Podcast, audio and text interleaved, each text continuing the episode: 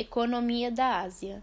A economia da Ásia Central está ligada ao primeiro setor da economia, e a agricultura e a pecuária ocupam um espaço importante.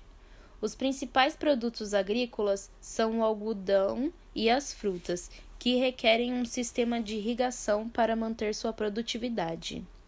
Na agricultura, podemos perceber a importância dos rebanhos de cabras e ovelhas.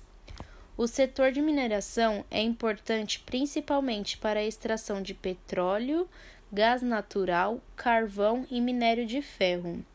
Ainda existem algumas indústrias para processar esses minerais, mas não há muita expressão. A economia do Sudeste Asiático está concentra concentrada na indústria primária, principalmente na produção de arroz e borracha na Tailândia, Indonésia e Malásia, e do petróleo na Indonésia. Em Singapura, um dos portos mais movimentados no mundo, e na Malásia, um país com reconhecimento, crescimento econômico e importante para o papel no comércio mundial.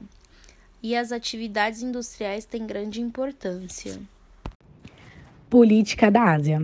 A Ásia é o maior continente do mundo e tem um dos cenários políticos mais diversificados. O continente faz parte do chamado Velho Mundo, região formada por Ásia e Europa, a Eurásia.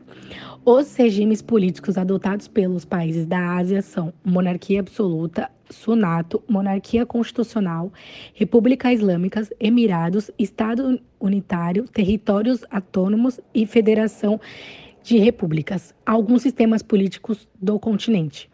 A China, um país de destaque na região e é comandada pelo PCC, Partido Comunista Chinês.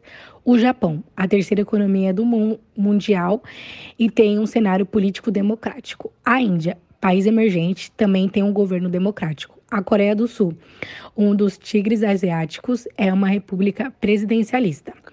Myanmar está em processo para se tornar uma democracia.